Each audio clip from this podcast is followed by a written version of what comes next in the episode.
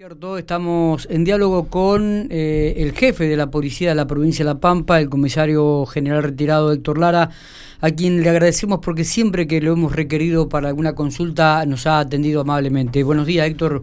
Miguel Lastra lo saluda. ¿Cómo le va? Hola Miguel, buen día para vos y toda la audiencia. Bien, bien, acá estamos. Bueno, con la actividad, porque han llegado funcionarios nacionales. Sí, sí, hoy está la visita del ministro de Educación, importante visita, ¿no? Eh, bueno, últimamente han venido muchos ministros a, la provincia de La Pampa y bueno, hoy es el, turno del ministro de Educación, eh, que tiene una agenda bastante importante aquí en, la provincia. Así que estábamos con ese con ese tema ahora. Ya, estuvo coordinando todos los detalles, por lo que he visto y he escuchado. Exactamente, exactamente, estábamos en eso. Muy bien.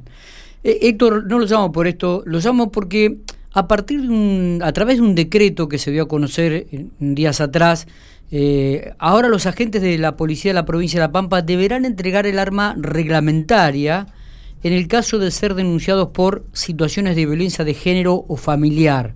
Es un proyecto que eh, bueno, se ha concretado a través de un decreto que firmó el gobernador de la provincia de La Pampa, Sergio Siloto, pero que ya la policía lo venía trabajando. Cuéntenos un poquito sobre este tema.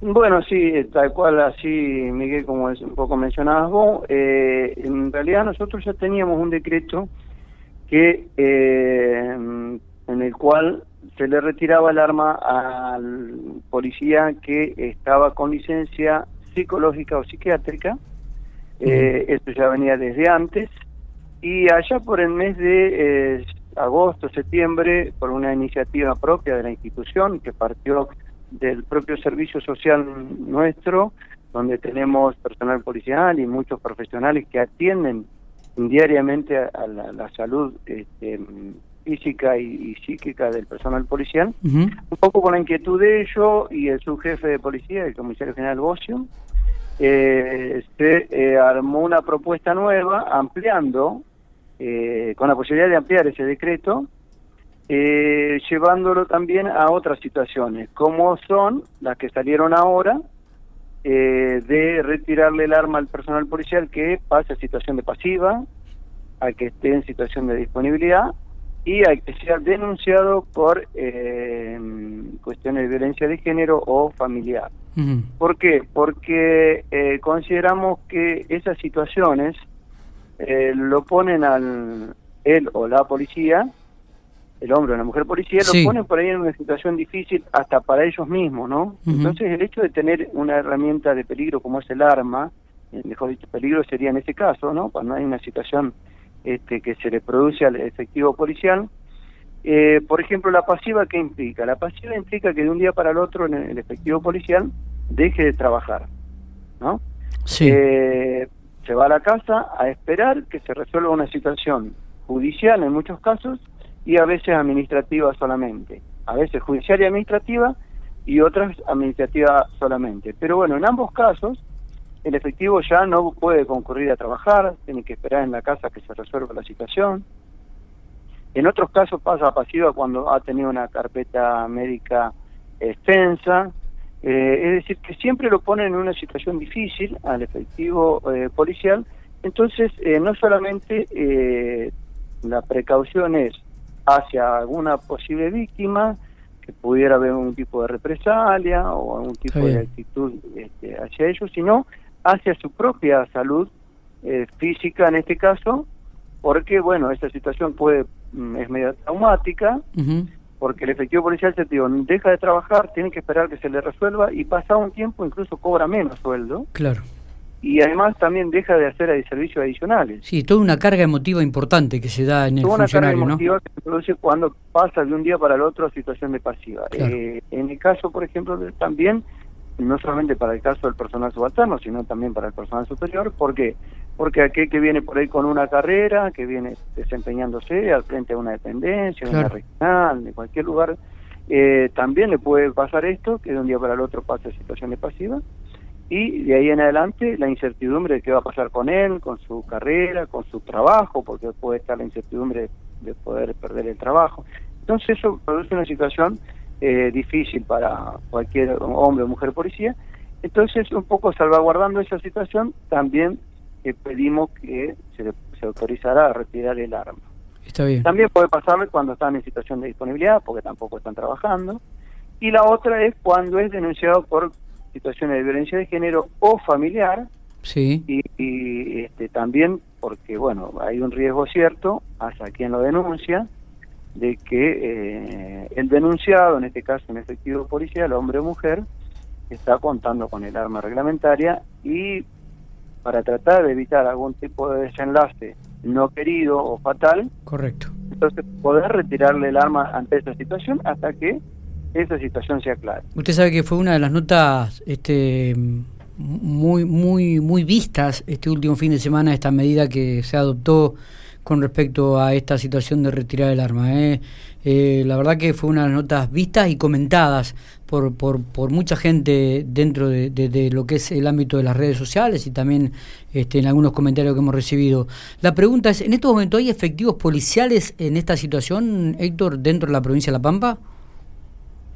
Sí, sí, ahí, ahí nosotros, bueno, por, tenemos, ahora que es más abarcativo el decreto, tenemos, sí, sí, porque, bueno, ya teníamos y tenemos siempre algún algún efectivo policial, eh, o varios mejor dicho, con licencia psicológica por una cuestión o por otra, eh, a veces por cuestiones de, que tienen que ver con el servicio, otras que no, por cuestiones familiares, cuestiones de salud. Sí, sí, sí. Eh, siempre hay alguna alguna este, licencia psicológica o psiquiátrica.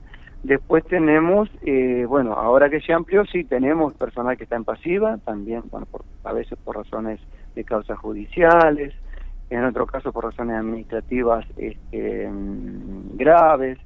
También está en pasiva aquel que eh, ha tenido una calificación muy baja y está en proceso de, baja de la institución. Es decir, que hay distintas eh, distintas situaciones que tenemos efectivos en pasiva, otros en disponibilidad, porque también están con carpetas médicas de largo tratamiento. A partir de tenemos también tenemos sí, personal denunciado por eh, situaciones de violencia de género.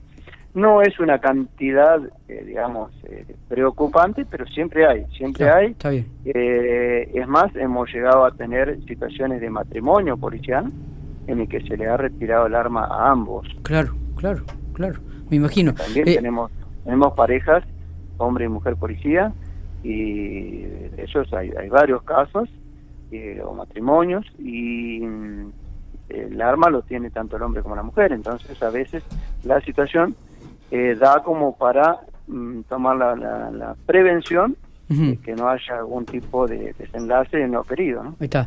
Héctor, eh, esta iniciativa que ha tomado la policía de la provincia de La Pampa, ¿es la primera en el país? ¿Es única u otras provincias ya lo, lo han implementado?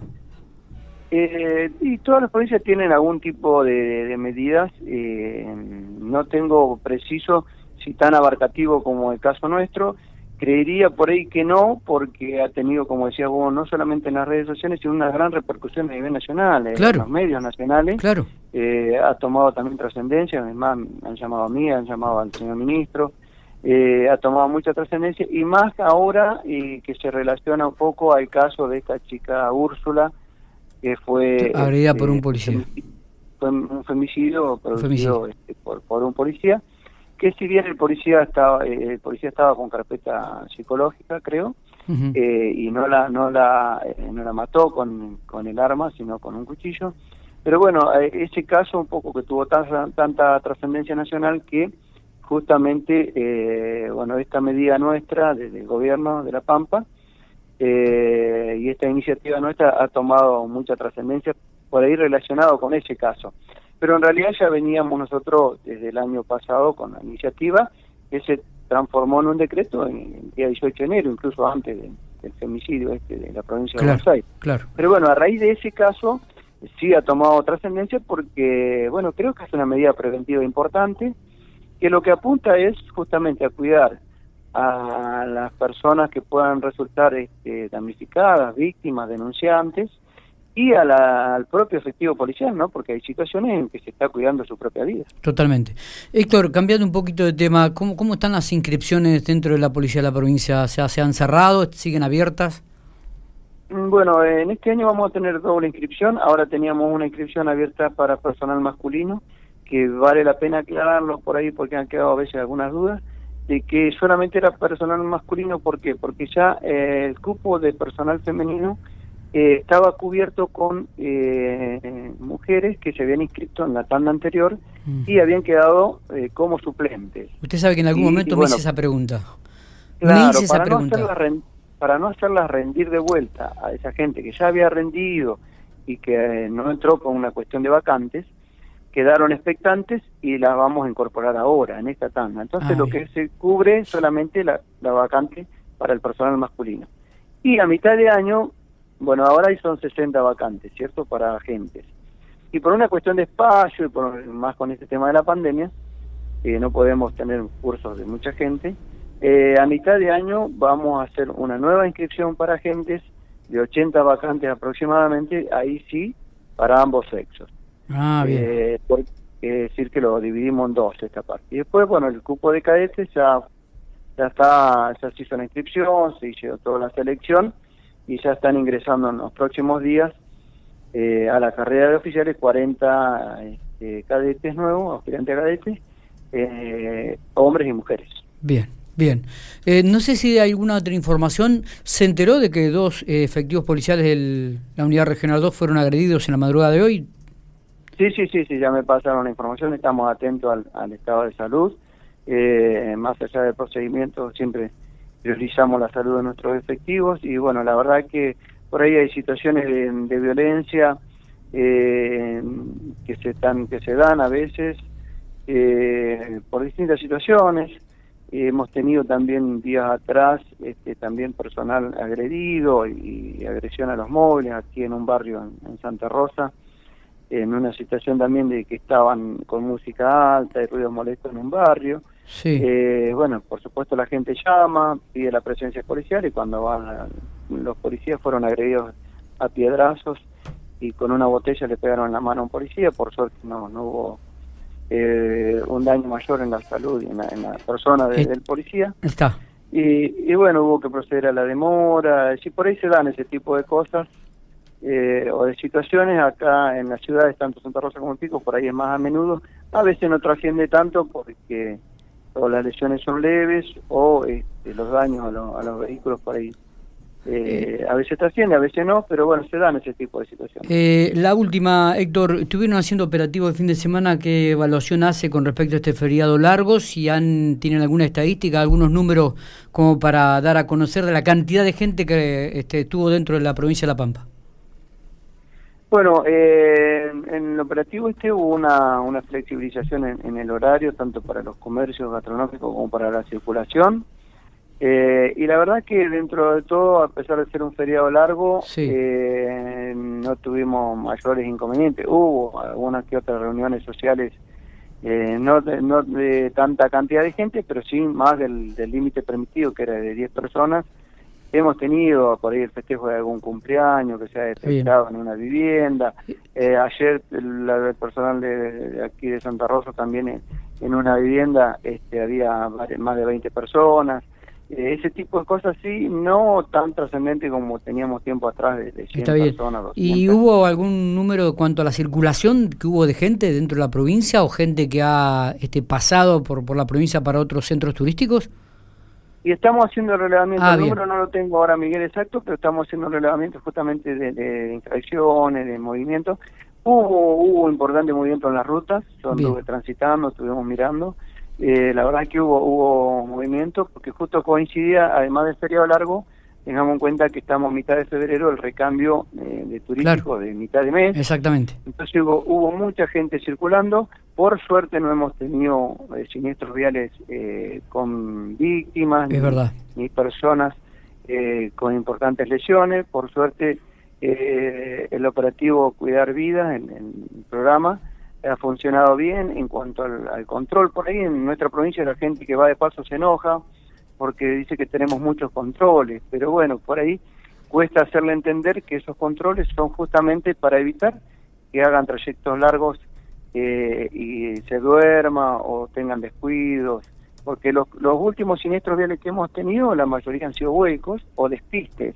Eso implica que alguien que se durmió o este, por alguna distracción hizo una mala maniobra. Entonces, eh, la, cantidad de controles eh, apunta a que las personas tengan justamente que frenar, que, ser entrevistados. y que justamente no no aporte a no, no manejar eh, cansados o que se duerma. Y por suerte no hemos tenido eh, siniestros viales de, magnitud. Muy bien, Héctor, le agradecemos estos minutos, ha sido muy amable, como siempre. No, por favor, a disposición. muy bien.